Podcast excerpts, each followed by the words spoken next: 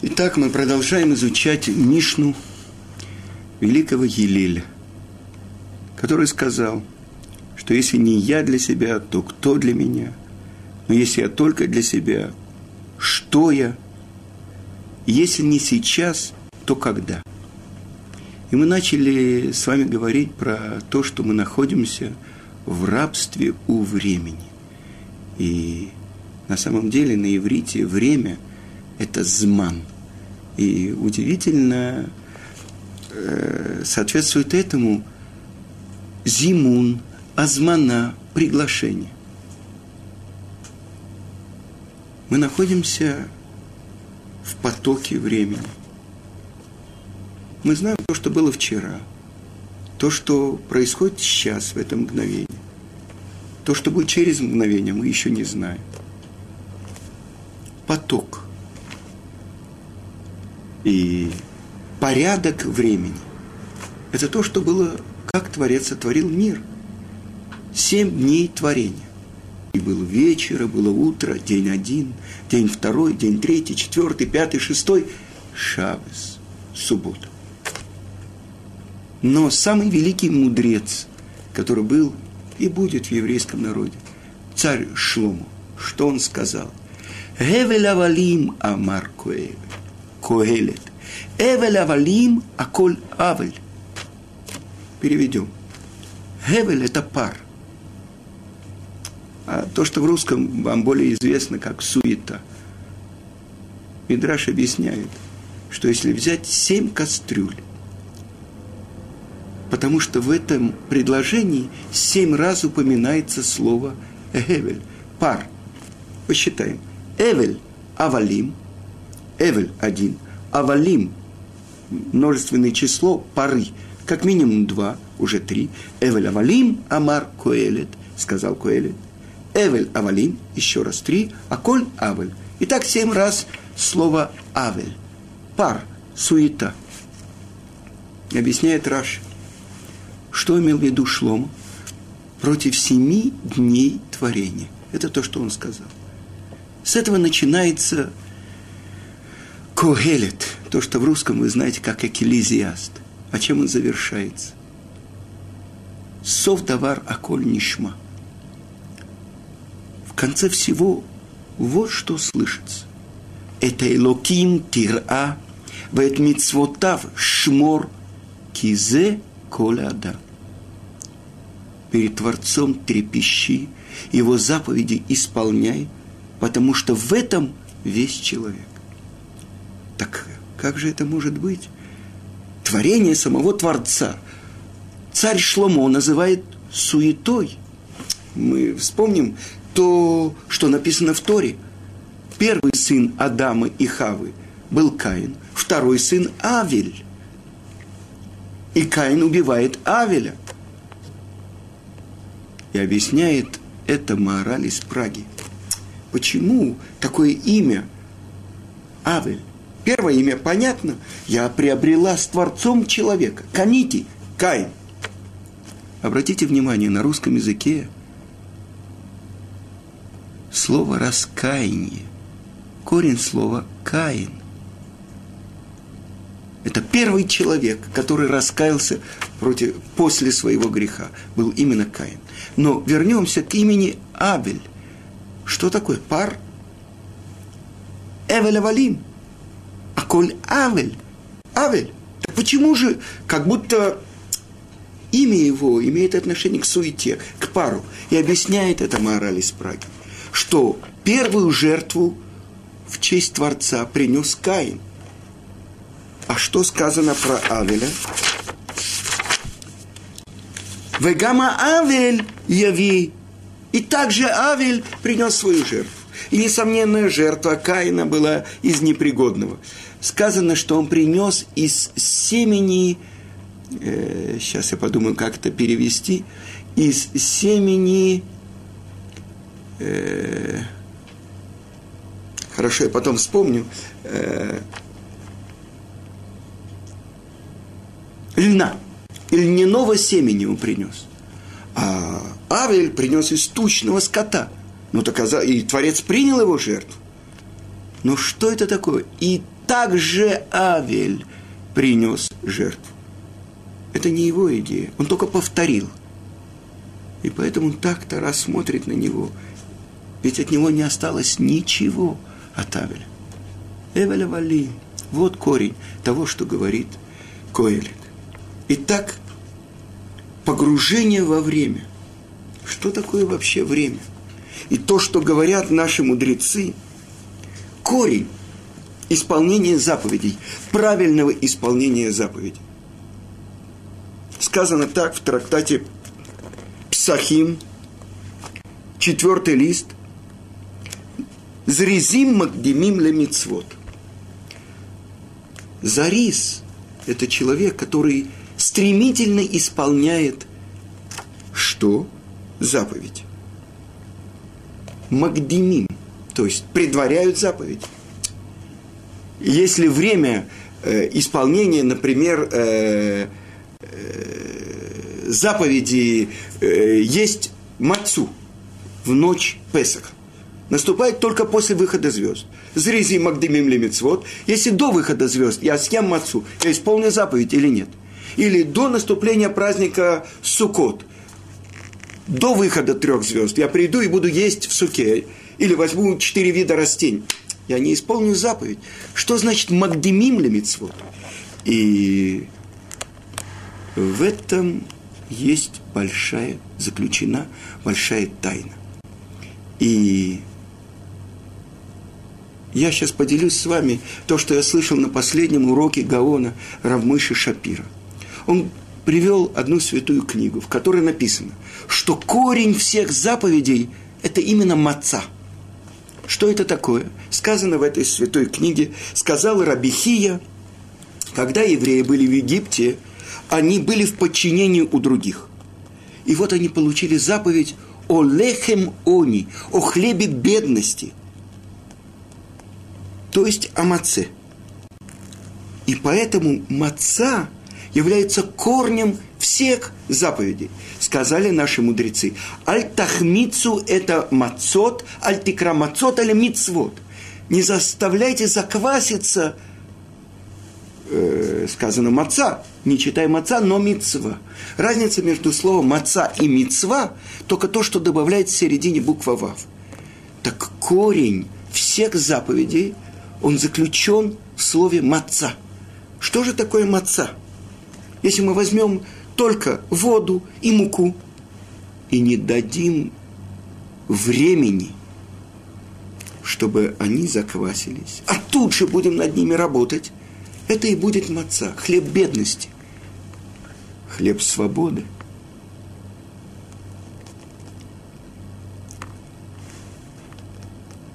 Чтобы выйти из-под власти чужой.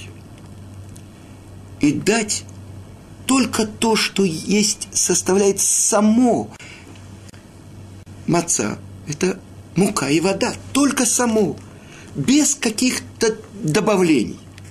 Хлеб, что это такое? Это те, та же самая мука, вода, плюс время. Это становится квасным. Все то, что добавляется, кроме самой, самой вещи, это квасное. Потому что маца – это хлеб бедности. В ней нет ничего дополнительного. А если присоединим что-то к воздействующему, появится дополнительный вкус. Мицва – это сама сущность нашей жизни. И это то, что мы уже говорили. То, что говорит Рабейну Бехая, и то, что говорит Шлокадуш. Что корень слова мецва цавта, объединение. То, когда тот, кто дает, и тот, кто получает, они объединены вместе. То есть, представим тогда наш мир. Мы находимся вместе, проведем линию. На самом деле, эта линия состоит из ряда точек. Мы могли бы представить ее в ряд точек. Так вот, эта последовательность точек, это и есть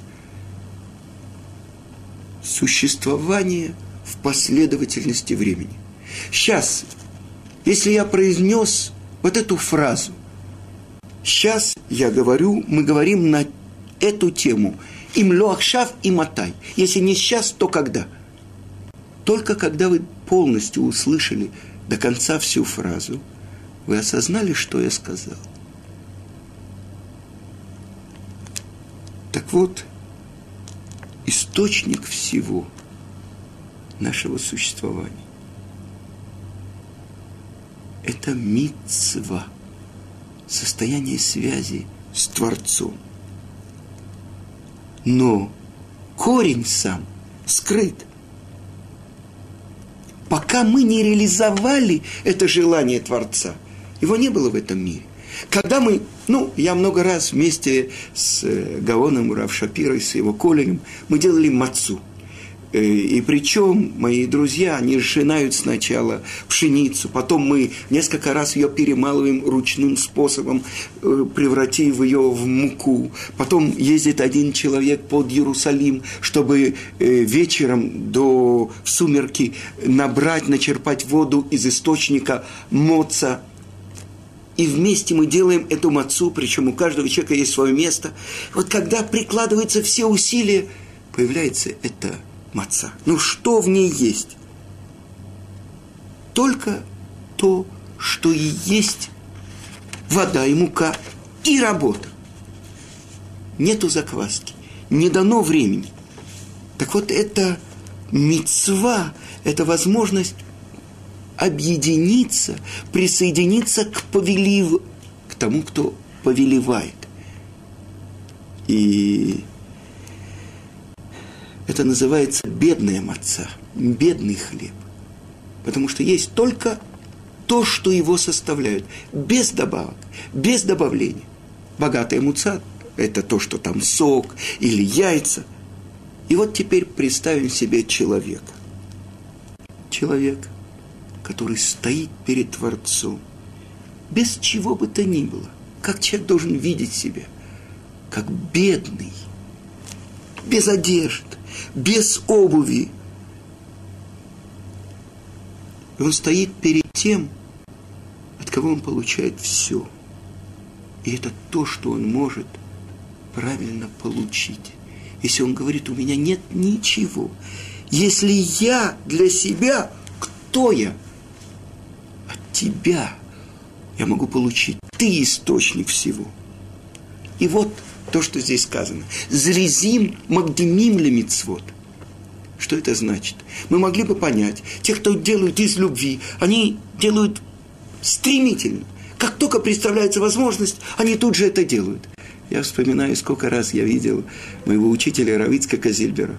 Кто-то приходит к нему, мне нужно написать письмо. Обычно, ну, придите через неделю, может быть, что-то. Ой, забыл.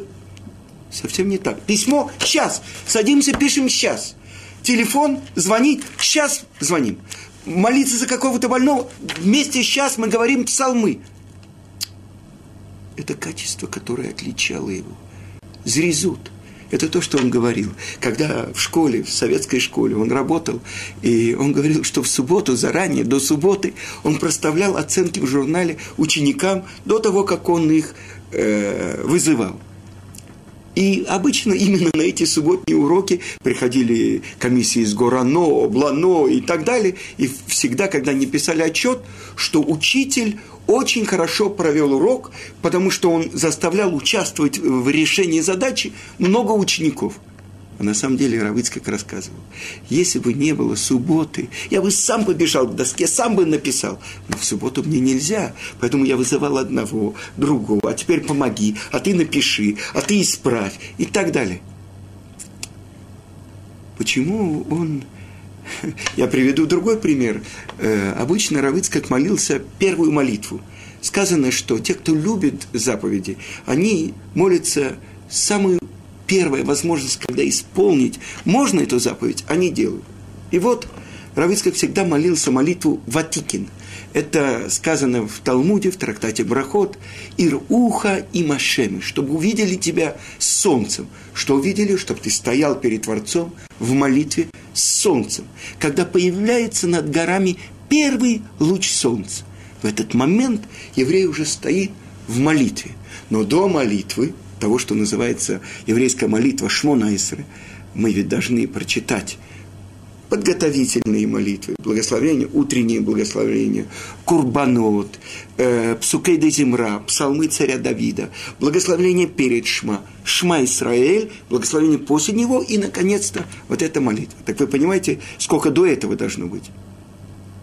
И обычно Равыцкак молился в этом первом миньяне, с первым лучом солнца – еврей, любящий заповеди, уже стоит в молитве. И рассказывал мне тот человек, который многие годы с ним вместе молился в Миньяне, Равицкак Зив. И он говорил, что как-то утром э, выходит Рав, Равицкак, и говорит с кем-то, и вдруг он увидел свою жену. Он сказал, извините, моя жена меня ждет. Он к ней подошел, и потом он э, спросил у Рабанит – Почему она пришла сразу после молитвы? Что-то случилось? Она говорит, да. Ему прописали лекарство. И если бы я не пришла, его не словила после молитвы, он бы убежал уже в 10 других мест. А так он должен прийти домой, поесть что-то и принять лекарство. Сколько раз было, что он убегал, одно дело, другое дело, помочь одному еврею, другому, здесь бармитсва, здесь бритмила, здесь э, нужно спасти какую-то соломенную вдову. И когда он приходил домой где-то в 2-3 часа, ой, а я сегодня пил чай что-то или не пил? Так это то, что смысл его жизни. То, что говорил Гаон Равмой Шапира, тот, кто был посланником Творца. Смысл моей жизни – как сказано в Талмуде, даны тебе заповеди вехайбаем, и ты будешь жить ими. Так почему же зрезим магдемим лемицвод? И открывается большая тайна. Не только потому, что из любви к Творцу мы стараемся, как только представляется возможность, исполнить это. Говорит Месилат Ешарим, великий учитель еврейского народа, Раби Муше Хаим Люцат. Он говорит так, что если человек не использует это качество, стремительность, то, несомненно, дурное начало сделает разные э, вещи, чтобы не дать ему исполнить эту заповедь. И что он говорит? Что если человек будет расслаблен и ленив, и не будет гнаться за заповедями изо всех сил, и шаэр неор верейк мехем бевадай. Он останется пустым и лишенным заповедей, несомненно.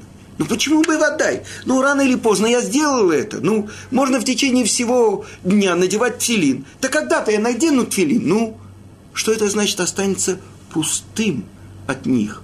Несомненно. И здесь открывается большая тайна. Мы с вами сказали, мецвод – это возможность связи с Творцом, объединения с Ним. И тогда оказывается – что тот, кто стремительно исполняет заповедь, зрезим, магдемим, лемицвод, они не погружаются в волны времени, не плывут. Они стремительно как бы набрасываются на заповедь сказано, что заповеди представляются человеку, мездамнимлю. И если он устремляется к ним, он может заслужить их сделать. А если нет, если он идет медленно, неторопливо, то он останется пустым от них, несомненно. И здесь открывается, что то, что человек, сказано в этом мире, нет платы за заповедь.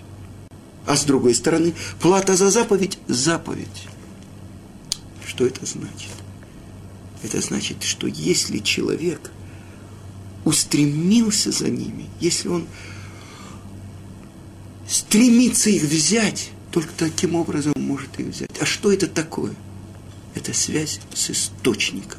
Объединиться со своим источником, с Творцом, который вне времени, То есть это прорыв времени, это связь с вечностью. И только таким образом это может произойти. Это мы сказали маца. Что это такое? Только мука и вода без времени. А если оставить, то из мацы будет хомец, то есть хлеб. То, что под страхом отсечения души запрещено еврею есть в Песах. И тогда открывается очень важная вещь, что мицвод, то, что объединяет меня с Творцом, который вне времени, это только вот это мое устремление исполнить его волю. И это то, что про моего учителя Равицка Казильбера говорил Гаон Равмойши Шапира. Я не знаю, кто еще был таким посланником Творца, который полностью исполнил это назначение. И я не знаю, есть у меня какое-то время или нет. Я хотел бы рассказать одну историю. Есть пару минут? О. История про компаньона – эта история происходила где-то, может быть, 100 или 200 лет тому назад. Один еврей, у него была корчма. И он очень хорошо зарабатывал, все хорошо было, все были довольны. И дом у него был богатый, все хорошо. Но случилось то, что случилось. Пожар, кто-то неосторожно бросил спичку, и вся его корчма сгорела. Наступил тяжелый период и он не знал, что делать, как выйти из этого положения. И вот начали ему советовать, возьми компаньона. И один советует одного человека, другой другого. Но когда его теща сказала ему, что вот она ему говорит, только этого бери и все, это было последней каплей, и рано утром он встал, оседлал э, свою э, коня, седлал и свою телегу и куда-то уехал. Прошло где-то 5-6 часов. Днем он вернулся довольный, и все. Говорит, нашел я компаньона. Действительно, отстроил он э, свою э, эту свое здание этого э, пундака, этой э, корчмы, и дела его пошли потрясающе, нет отбоя от посетителей, приезжают люди издалека, селятся у него, он продает, и когда у него минуточка появляется, он говорит псалмы, в общем, баснословно он начал богатеть. И вдруг в его местечке начали происходить удивительные вещи. Какой-то сын бедной вдовы, у которого не было денег, у нее не было денег, чтобы платить, чтобы его учили Торе, Рэбе. Вдруг как-то под дверью она находит много денег, берет лучшего Рэбе, который обучает этого ее сына-сироту. Другая там какая-то бедная, бедная невеста, нету денег, нету приданого. Вдруг под дверью находит достаточно много денег, делается шедух, выходит замуж. В общем, Какие-то вещи странные происходили э, в городе, никто не знает, кто это тайный э, жертвователь и так далее. Дальше больше. Несколько дней не могла родить одна женщина, и уже это была опасность для жизни. Уже все акушерки сказали, мы не знаем, что делать. И кто-то попросил его, этого еврея, хозяина корчмы, помолиться за нее. Как только он за нее помолился, тут же родила. М-м, услышали про это – из соседнего местечка начали приходить, просить его браху, там одному на хороший э, шедух, найти хорошую пару, другому для того, чтобы э, было у него пропитание хорошее, третьему одно, четвертое, он благословляет и действует. И тогда известный хасидский ребе, который в еврейском народе называют Огев Исраэль по названию его книги, он приехал в эту корчму и остановился. Откуда такие благословения у простого корчма, э, хозяина корчмы, корчмаря, да? И вот он э, один день в корчме смотрит, наблюдает с ним. Вроде ночью он не встает, чтобы учить святые книги. Э, днем, когда у него есть маленький перерывчик, он только читает э, псалмы. Ну, откуда такая сила у его благословений? Может быть, это с другой стороны, силы нечистоты присоединены к нему. И вот прошло три дня, и как-то уже когда закрыли все двери, уже все посетители ушли. Он вызвал его на кухню и говорит, я хочу с тобой поговорить. Меня в еврейском народе называют Огев Исраэль. Я раби Изапта, и я хочу узнать, откуда такая сила у твоих благословений? Я вижу, ты благословляешь. Это реализуется? И ответил ему этот корчма. На самом деле, Рэби, я ведь э, не такой ученый еврей. И я вам хочу сказать, наступил тяжелый период моей жизни, когда сгорела моя корчма. И каждый мне советовал компаньона. Я думал, если я возьму какого-то человека, какого-то э, еврея, и если дела пойдут не очень, я буду подозревать, что, может быть, он виноват. А если все в порядке, бывает так, что вдруг э, тоже исчезают какие-то деньги. Зачем мне подозревать кого-то? И все мне советовали брать компаньона, компаньона. И вот как-то, когда теща мне посоветовала взять в компаньоны ее какого-то родственника дальнего, я сел в свою бричку и уехал. Я не знал, куда ехать. Но я заехал в лес, и никого там не было. Тихий снежок падал на деревья. Я встал у дерева, начал плакать и просить, Творец, ну что мне делать? Я боюсь брать компаньона. А как, с другой стороны, восстановить корчму? И вдруг из глубины моего сердца я закричал, Творец, я хочу быть твоим компаньоном. Я хочу, чтобы ты был моим компаньоном. И когда я принял это решение, я вернулся, я одолжил деньги, я отстроил корчму, а у компаньонов все 50 на 50. И вот, когда я подводил выручку после недели, я заработал столько-то и столько-то. 200. 100 полагается моему компаньону, 100 мне – а кто первые, которых, о которых заботится Творец? Это бедные, сироты, вдовы. И я начал помогать. Ровно половину того, что полагалось моему компаньону, я отдавал его подопечным. Тогда я понимаю, сказал Огев Исраиль, откуда у тебя благословение. Потому что то, что ты даешь Творцу, делишься с Ним в материальном мире, тогда Он присоединяет свое благословение к твоему благословению. У компаньона все пополам. Так вы понимаете? Мне в жизни выпало счастье. 25 лет быть учеником Равицкой Казильбер. Я видел, он был настоящим компаньоном Творца. Как-то он рассказал историю – что ему было очень тяжело, когда он приехал, надо выдавать дочерей замуж, нету денег. И вот даже он был в мрачном настроении. И он пришел э, в Министерство религии, чтобы взять какие-то тексты, переводить ему что-то, подбрасывать.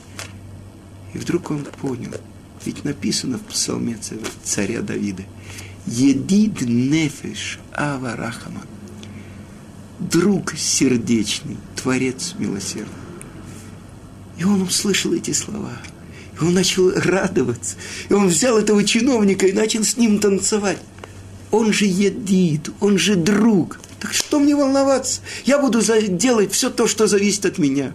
И все будет в порядке. И всех дочерей я выдам за еврейских мудрецов. И мой сын будет учить Тору, как полагается. Ведь он едит, он друг. Так вот это тайна заповеди, которые исполняют евреи. Потому что в этом заключено очень важное правило. Не дайте закваситься заповедям. Точно так же, как не дайте закваситься маце. Маца – это основа, и в этом весь человек. Потому что наша жизнь связана именно с исполнением воли того, кто нас сюда послал. Всего хорошего.